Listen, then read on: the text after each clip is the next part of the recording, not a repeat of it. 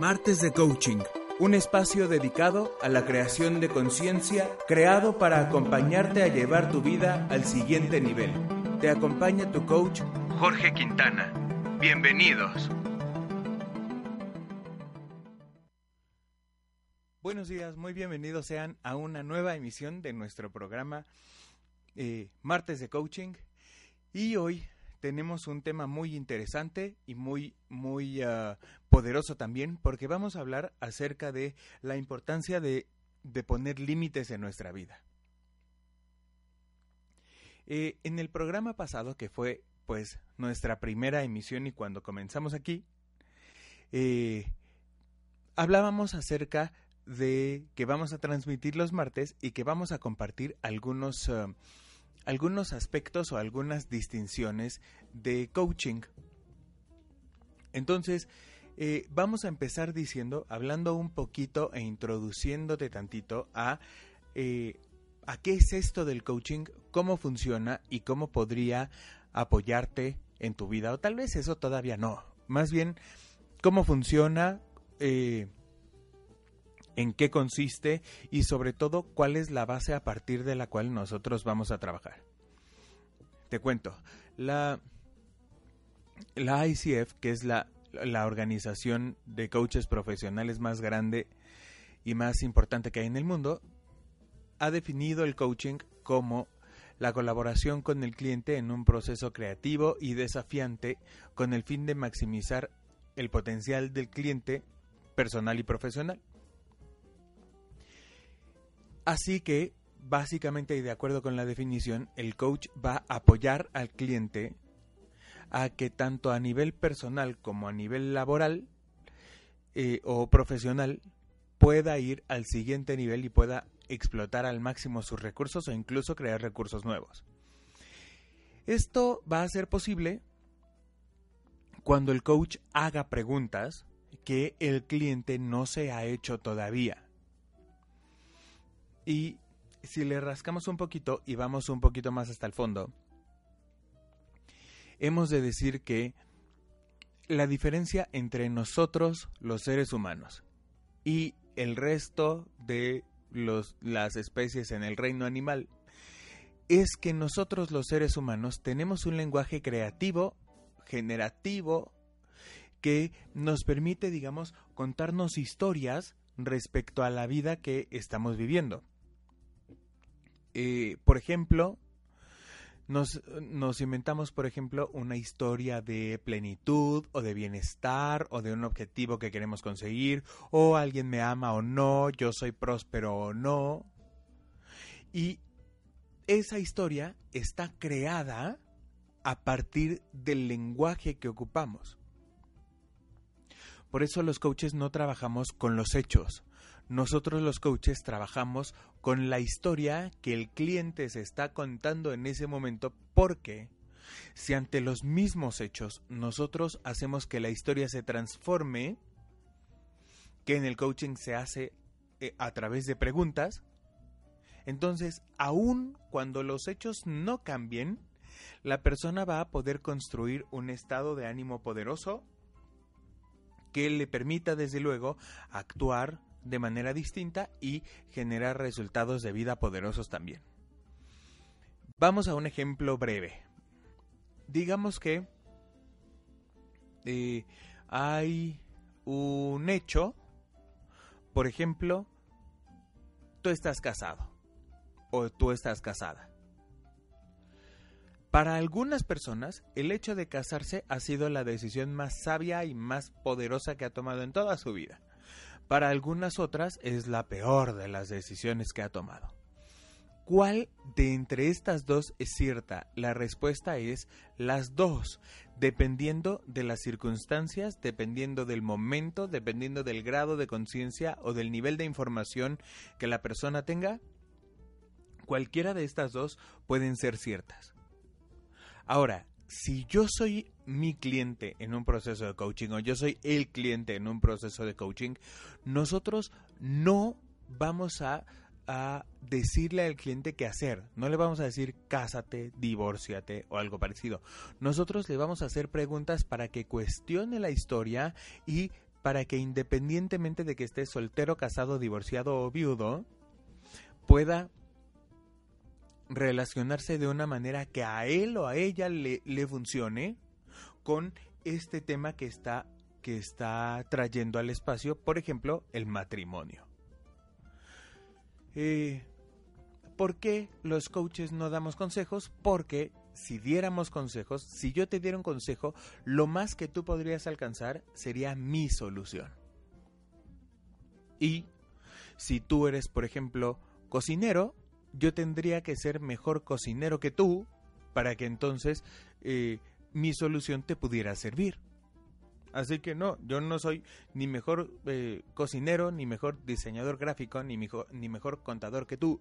Tú pones las respuestas, yo pongo las preguntas y yo pongo las preguntas que yo observo que tú no te has hecho todavía.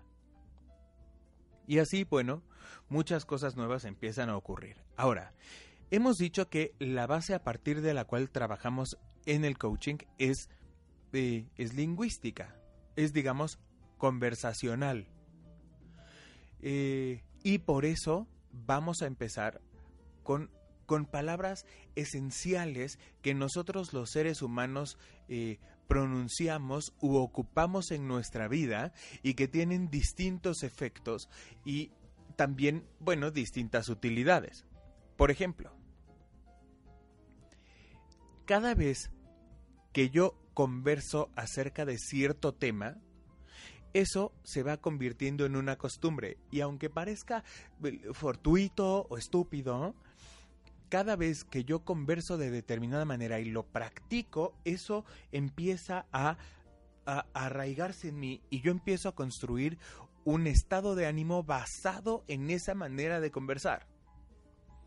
Por ejemplo, tú conoces a alguien o tal vez eres tú ese alguien que seguido está eh, enojado con algo. Qué horrible es el clima, qué horrible es eh, mi ropa, qué horrible es la vida, qué horrible son las personas, qué horrible esto, qué horrible lo otro. Cuando esto se va haciendo una costumbre y se arraiga en ti, aunque tengas lo más maravilloso frente a ti, la historia que tú te vas a contar o la manera de conversar que tú vas a estar empleando es eh, igual qué horrible es esto, o qué horrible es lo otro, o qué horrible es aquello. Con lo que hay que trabajar no es con lo que está pasando afuera, con lo que hay que trabajar es con la relación que yo estoy creando o la interpretación que yo estoy teniendo con aquello que está sucediendo. Hemos dicho que esa interpretación está construida, o sea, tú y yo las entendemos por medio del lenguaje. Es una historia que nos contamos conversando. Y hay palabras claves que generan nuestra vida. Esto es un poco eh, enredado, pero te lo voy a explicar de la manera más simple y de la manera más breve que pueda. Hay fundamentalmente tres maneras de ocupar el lenguaje que ocupamos. La primera eh, se llama declaración y eso significa que antes de que yo eh, dijera lo que digo o declarara lo que declaro, ese algo no existía. Por ejemplo, yo te digo te amo. Antes de que yo te dijera te amo, ese amor no existía hasta que lo dije.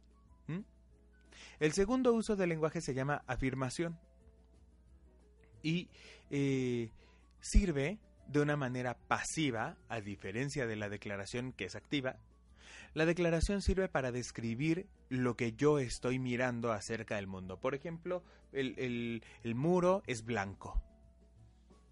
No creo nada, el muro ya era blanco conmigo o sin mí y yo llegué a describirlo. Y el tercer acto se llama eh, peticiones u ofertas que tienen que ver con la coordinación entre el otro y yo de acciones futuras.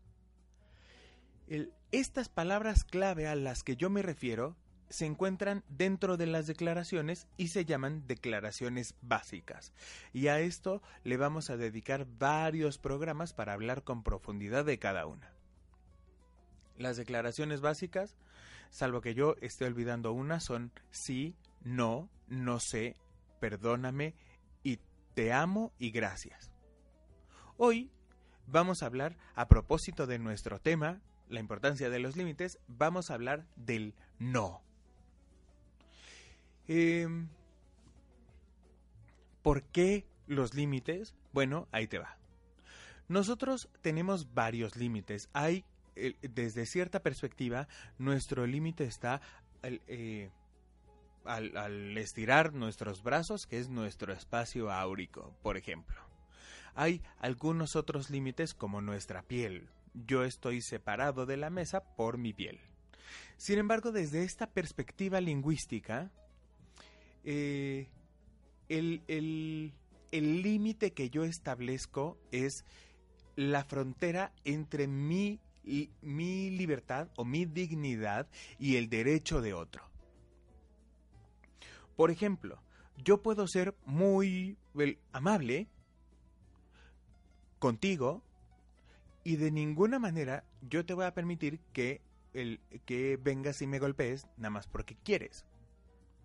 Ahí hay un límite. Si yo voy y te digo, oye, ¿tendrías la bondad de permitir que te cacheteara? Tú vas a decir, no. Porque ahí tú vas a poner una raya que implica defender tu espacio precisamente de dignidad. Pensemos en algo. Antes, las... Ah, las... Hola. Las ciudades estaban amuralladas. De hecho, el que tú ves en la tele que alguien recibe las llaves de la ciudad significa este sujeto es un güey confiable y por eso nosotros le podemos entregar la llave de la ciudad para que entre cuando quiera, porque ha demostrado heroísmo, este, buena onda o lo que sea. Sin embargo, dentro de los límites de la ciudad, yo tengo lo, lo que más me importa. Por ejemplo, el gobierno de la ciudad, por ejemplo, la plaza de la ciudad, por ejemplo, la mayor concentración de gente en la ciudad, entre otras cosas. De tal manera que si quiere venir un, un, un extraño, por ejemplo, a a robarse el reloj del zócalo de mi ciudad, yo le voy a decir no. Y si yo te digo esto, tal vez tú estás en tu casa o en tu auto diciendo sí, por supuesto, es obvio. Pero, pero eso no es necesariamente obvio. Es más, rara vez nosotros hacemos, si yo quiero preguntarte sin que me contestes ni me des la razón ni nada más, eh, ¿a cuántas cosas tú dices sí cuando en el fondo quieres decir no? Oye fulano, ¿te gustaría un, un vaso con agua? Y tú quieres decir, no, no quiero. Sin embargo, ay, pobrecito, se va a ofender, no me va a querer, me va a, no sé, me va a dejar de hablar, ya no va a ser mi amigo, órale pues. Es más, fulano, esto ocurre, ¿eh? esto ocurre. Fulano, ¿te gustaría eh, trabajar conmigo? Ay, es que si no, no me va a querer. Entonces yo quiero decir no, pero acabo diciendo sí. Y el que vulnera en ese ejemplo mis propios límites soy yo. No se trata del otro y, y, y mira, los otros tienen muy poco que ver respecto a esto. En este ejemplo, y, bueno, en todos, los límites que yo establezco dependen del momento en el que yo esté viviendo, de las circunstancias que yo esté atravesando, de quién sea el otro, eh, tal vez de mi estado de ánimo. Por ejemplo, eh, tú estás, digamos, trabajando como yo en mi escritorio y de pronto llega un chamaquito así chiquito como mi hijo y entonces él porque quiere mete la mano y se lleva la lapicera con las plumas y se pone a jugar con ellas. Si fuera otra persona, probablemente yo lo reprendería o le diría algo o me pondría verde de la rabia, pero al tratarse de él, y de sus ojitos brillositos, lo que yo hago es decir, ok, llévatelos. Eh, hablábamos hace rato de que alguien te golpeara sin tu permiso. Entonces, ok, si alguien me golpea sin mi permiso, probablemente yo lo golpee de regreso, pero si ese alguien que me golpea sin mi permiso es mi hermano, probablemente esté tratando de jugar conmigo. Los límites A eh, son una, una herramienta, la declaración del no es una, es una declaración fundada en la dignidad, en lo que yo estoy preservando cuando digo no. Y dos, esos noes o esas veces que nosotros decimos no pueden cambiar dependiendo del contexto en el que vivamos, de las decisiones que tomemos o de nuestro grado de conciencia o incluso de donde estemos. Eh, los límites mantienen a salvo idealmente y cuando los usamos de manera adecuada, mantienen a salvo nuestros valores más preciados. Por lo tanto, es importante que nosotros vayamos un poquito al fondo de nosotros y nos preguntemos, bueno, a ver, en tal situación yo quiero decir sí o quiero decir no.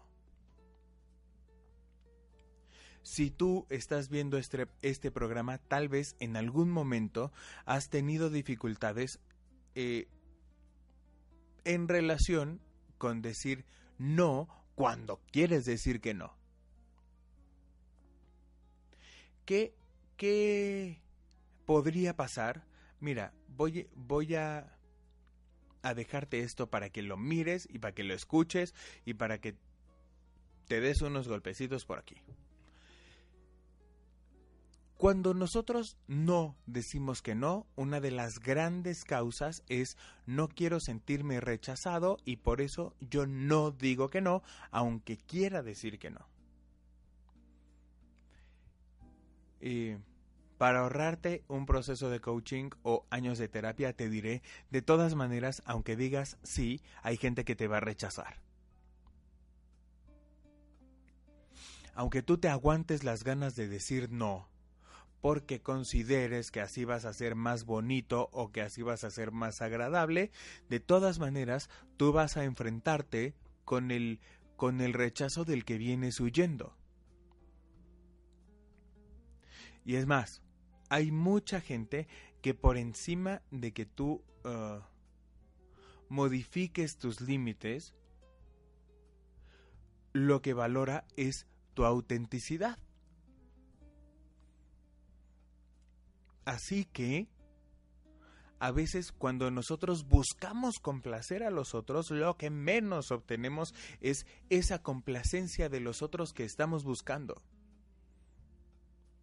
solamente estamos eh, cavando un hoyo más profundo cada vez. Y eso es eh, bien complicado porque tarde o temprano algo revienta y llega a ti una contradicción.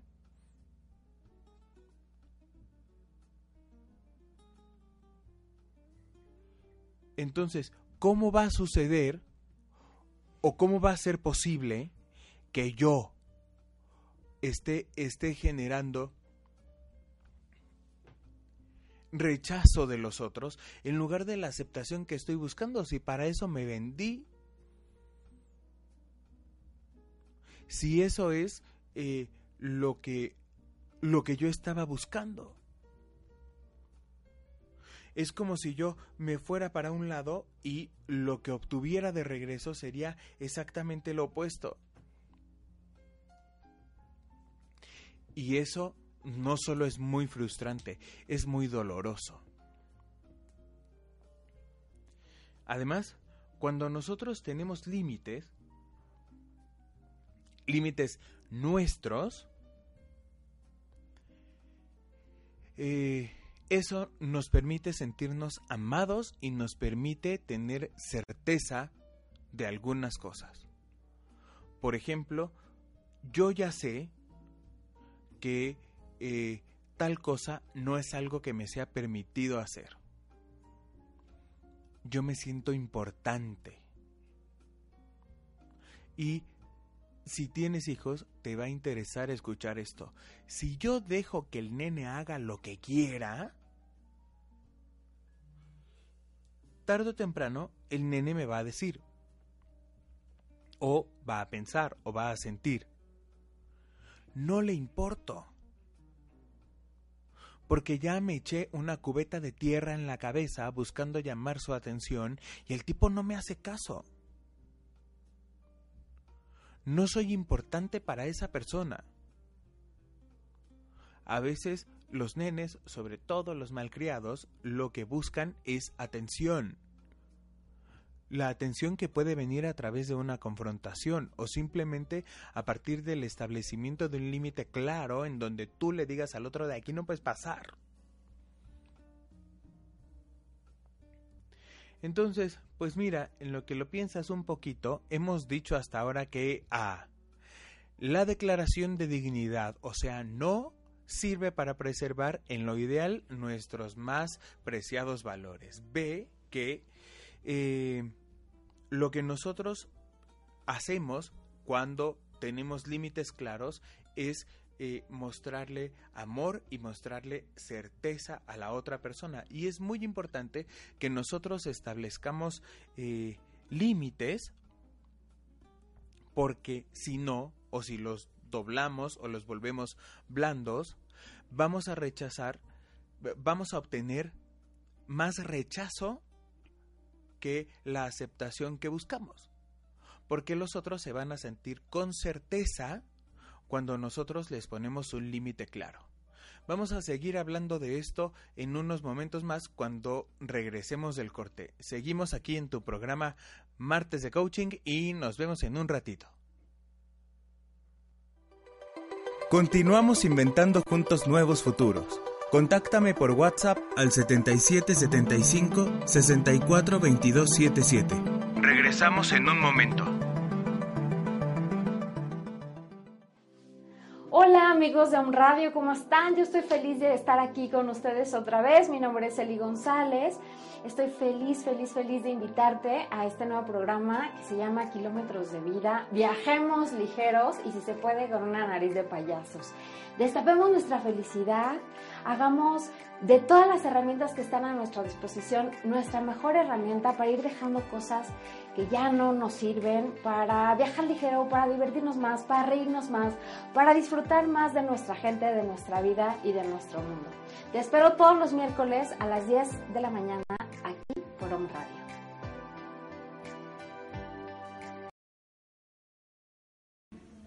Jeg inviterer offentligheden til at lytte til Om Radio. Kontakt os.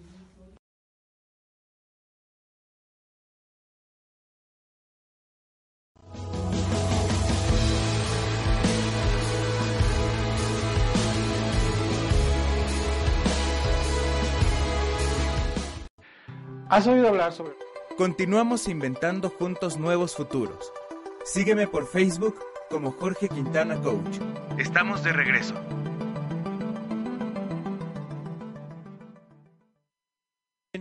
Estamos de regreso y estamos hablando de la importancia que tiene en nuestra vida establecer límites para nosotros mismos y para con los otros.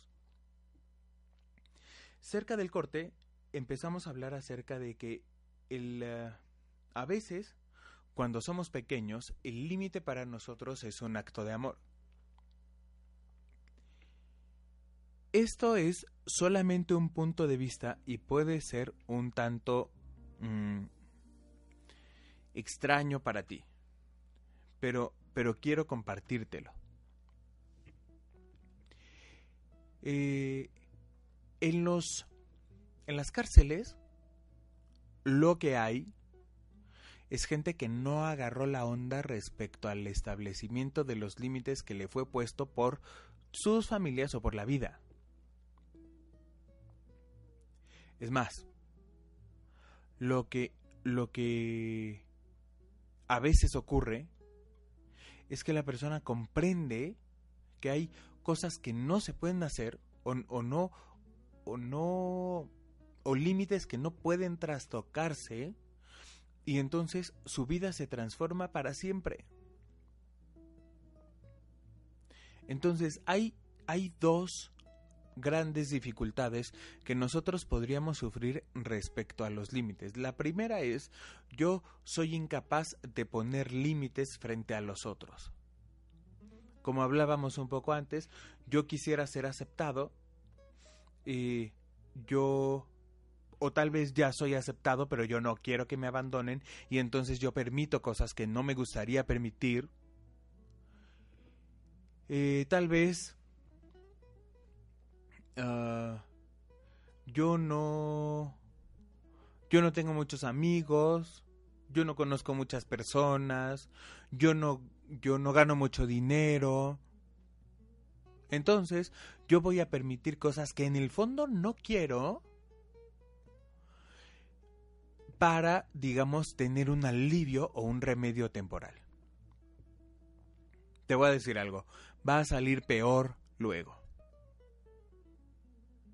Imagínate que yo te digo, bueno, el, yo te voy a vender un teléfono. Y, em, y yo te lo voy a vender en el doble de lo que cuesta. Y entonces tú vas a decir, no solo es un teléfono increíble, sino es el teléfono que usa ese sujeto. Así que no quiero pero voy a pagar el precio, no porque lo desee, no porque yo esté comprometido con eso o no porque yo quiera ganar algo, sino porque de no hacerlo voy a perder. Así que, ok. Yo digamos lo acepto. ¿Qué pasa después que me quejo al respecto? Por ejemplo, yo, esto sucede en la vida real. Yo le pido a la persona fulana que no es mi hit, que no amo con locura, que no me atrae fatalmente, que, que solamente se me apareció, que se case conmigo.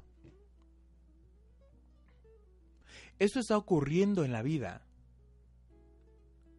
Entonces, no la valoro como debería valorarla, no la respeto como podría respetarla, solamente es que el, ya tengo 50 años y ya tendría que casarme.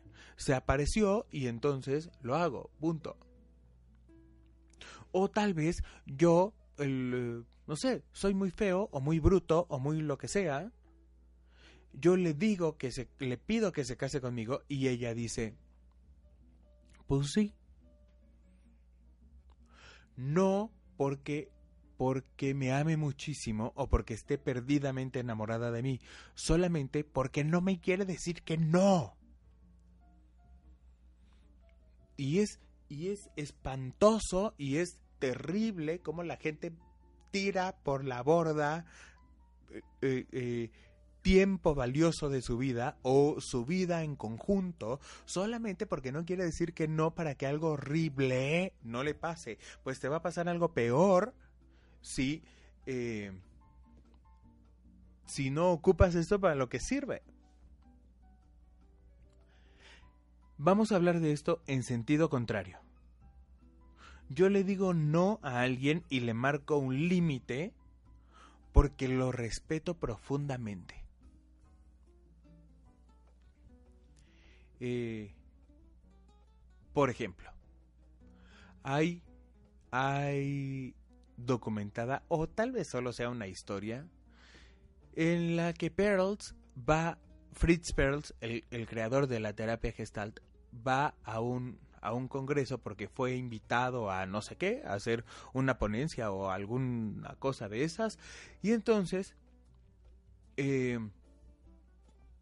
vio un cartel que dice, acá no se fuma, está prohibido fumar. El güey agarró su humanidad y sus cosas y se regresó a su casa. Ya era hora de su ponencia, la gente estaba loca buscándolo y entonces él dijo, pues mira, yo llegué ahí, ahí dice que no se puede fumar, yo respeto ese lugar, yo respeto la regla y como yo quiero fumar, entonces me vengo a fumar a mi casa. Es extraño y es uh, un poco extremo,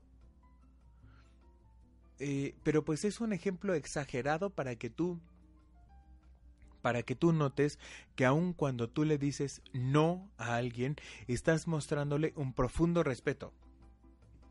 Por algo muy simple que, a propósito, yo acabo de postear ayer en mi en mi fanpage en Facebook. Nadie puede dar lo que no tiene. Así que si yo tengo límites claros para conmigo, sé, por ejemplo, cuánto ejercicio soporto, hasta cuántas horas puedo dormir, cuánto puedo comer, cuánto puedo leer, cuántas horas a la semana puedo trabajar, etcétera, y yo tengo tengo clara una estructura para mí, eso me da certeza. Probablemente si yo me esfuerce, tenga una urgencia o lo que sea, yo pueda ir más lejos, pero por ahora este es el, el, uh, el plan que me creé. Y el hecho de que yo me valore y me respete con todo y mis límites le da certeza al otro. Ahora, va a llegar un momento en el que ese plan que yo me esboce no me sea suficiente para lograr algo nuevo que esté fuera del plan. Cuando eso suceda, voy al coaching y entonces en el coaching diseño un plan más grande, un contexto de vida más grande que me permita tener objetivos que no he logrado todavía, pero sigue siendo un plan. Ahora, yo eh, tengo una dificultad con los límites de los otros. Esa es otra posición. Yo quiero que los otros hagan lo que yo quiero. Yo quiero que los otros sean como, como yo quiero o incluso como yo soy. Y también van a tener serias dificultades cuando eso no aparezca de esta manera. Así que eh, yo, digamos, puedo tener un tiempo de suerte, de, gracia. ¿Por qué? Porque cuando las personas a mi alrededor vayan al coaching o vayan a terapia o encuentren en su vida alguna manera de darse cuenta de la importancia que hay en cuanto a los límites y que yo no puedo seguirme pasando de listo con ellos en mi vida, entonces me van a poner un alto y a mí me va a doler y me va a dar muchísima frustración y voy a tener que aprender los límites de los otros. ¿Cómo es eso? Llega tu amigo y te dice, amigo, te veo tal día a tales horas, y el tipo no llega.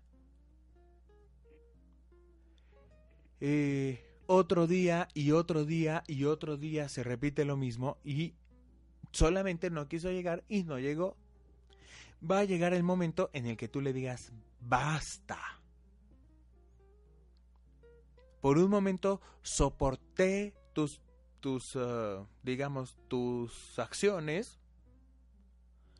Después algo cambió y ahora, no obstante que en el pasado lo permití, ahora ya me tienes hasta el gorro y ya no te quiero más en mi vida. Eh, para él, el que por fin se encuentre con un límite le puede salvar la vida. ¿A qué me refiero y por qué e, esta exageración? Imagínate tú un caso de adicción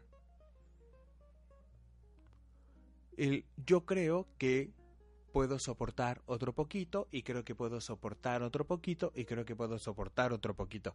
Y hasta que yo no me enferme horrible y me digan en el hospital tu corazón está casi reventando o tu corazón reventó y te dio un infarto, entonces eh, yo voy a seguir pensando que no hay un límite y que puedo aguantar otro poquito y otro poquito y otro poquito.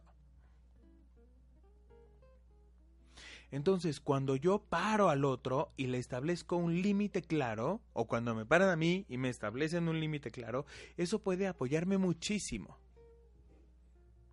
Ahora, cuando es, por ejemplo, tal vez tú estés pensando en ese momento, pero eso yo nunca lo he hecho en mi vida, ¿cómo voy a empezar ahora? Bueno, hay una hay una manera especial de decir no. Y esa manera especial de decir no se llama basta. Basta significa, durante tanto tiempo, tomando en consideración infinidad de circunstancias, yo he aceptado tal cosa. Sin embargo, hoy he decidido que, sin importar que lo haya aceptado, hoy ya no lo acepto. Por ejemplo, eh, yo aceptaba que me golpeabas. Tú me golpeabas y yo no hacía nada. Y yo decía, ah, pues ni modo.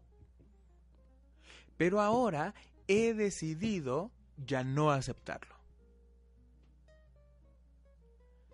Eh, este no especial o este basta cuesta muchísimo trabajo porque en contra tienes algo que nos enseñaron a ti y a mí y a los que estuvieron antes de nosotros y a los que estuvieron antes de ellos desde hace miles de años que es si yo lo permití una vez lo tengo que permitir para siempre. Eh, si yo, por ejemplo, te prestaba mi coche los sábados y un sábado digo que no, entonces tú te vas a enojar porque supone que yo tengo cierta obligación porque yo permití que te acostumbraras a esa situación. Y eso, quiero decirte, tampoco es culpa del otro, es más, no es culpa de nadie. Cuando yo cobro conciencia y me doy cuenta de ciertas cosas, hay asuntos en mi vida que van a tener que cambiar.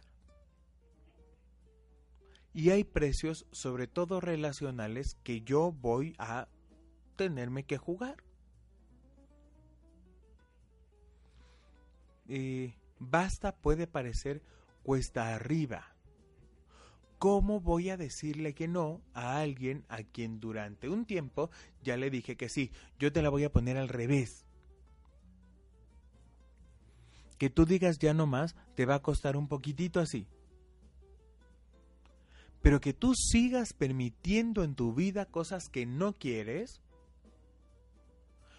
que, que, no van alineadas con los valores que tú te prometiste que te sostuvieran, entonces el precio es mucho mayor. Nosotros vamos a hablar de muchas cosas en estos espacios, por ejemplo, de cuando yo no quiero hacer tal cosa y termino haciéndola. Pero eso es otra cosa, eso tiene que ver con mi compromiso y tiene que ver con el logro de mis objetivos y tiene que ver con mi capacidad para tolerar la frustración, etcétera. Estamos hablando de ¿para qué sirve que yo diga no ante los otros o ante las circunstancias o incluso a mí mismo? Yo tengo la posibilidad de atender alguno de mis asuntos a tiempo, pero también tengo la posibilidad de hacerme tonto y atender mi asunto más tarde. Yo a mí me digo, no, atiende el asunto primero. Eso permitirá que tanto tú como yo tengamos eh, eh, certeza que ofrecerle a las personas que nos rodean.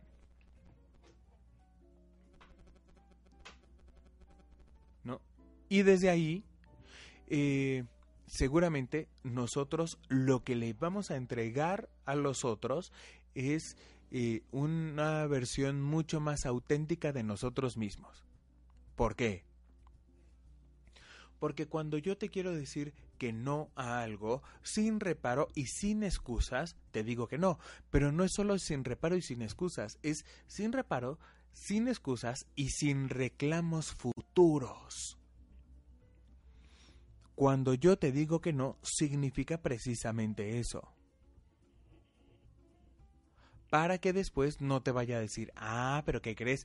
Acuérdate, acuérdate cuando yo te quería decir que no y tú hiciste cosas para que de todas maneras yo te dijera sí y entonces eh, eh, ahora pues me la debes porque en realidad estoy haciéndote un favor. No, mira, jugar ese juego, además de que es emocionalmente costosísimo, eh, a la larga es sumamente perjudicial. Los límites nos dan respeto con nosotros mismos y con los otros. Eh, y necesariamente los límites abren una puerta más. Por ejemplo, eh, yo, de acuerdo con la sociedad en la que vivo, las leyes que la rigen, lo que se te ocurra, no puedo ir por la vida golpeando extraños. Eso significa que hay otra puerta disponible porque cuando yo empiezo algo y choco contra la pared, entonces voy a cambiar de dirección y tal vez choque de nuevo y voy a cambiar de dirección hasta que encuentre una puerta abierta.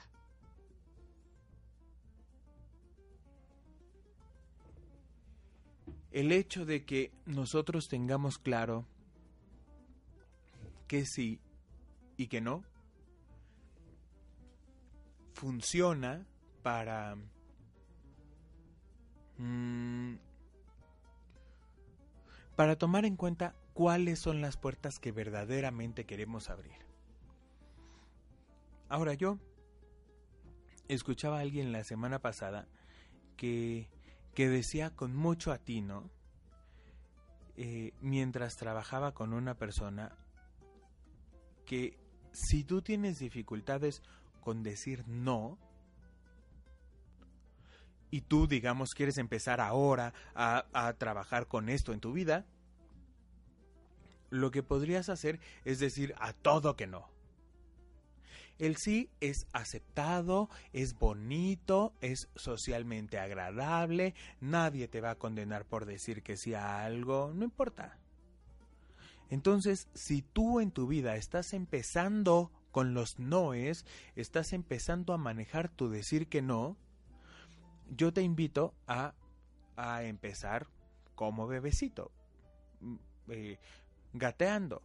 Di que no a todo a todo lo que, lo que te sea ofrecido y que no quieras. Cuando tienes dificultades por no decir no, si eres una persona a la que todo dice que no, espérate a nuestro siguiente programa en el que vamos a hablar del sí. Si te cuesta trabajo decir que no, empieza, es más, de este martes al próximo martes a las 11 de la mañana a decir no, no, no, no, no, no, no a todo y ve haciéndote amigo del no.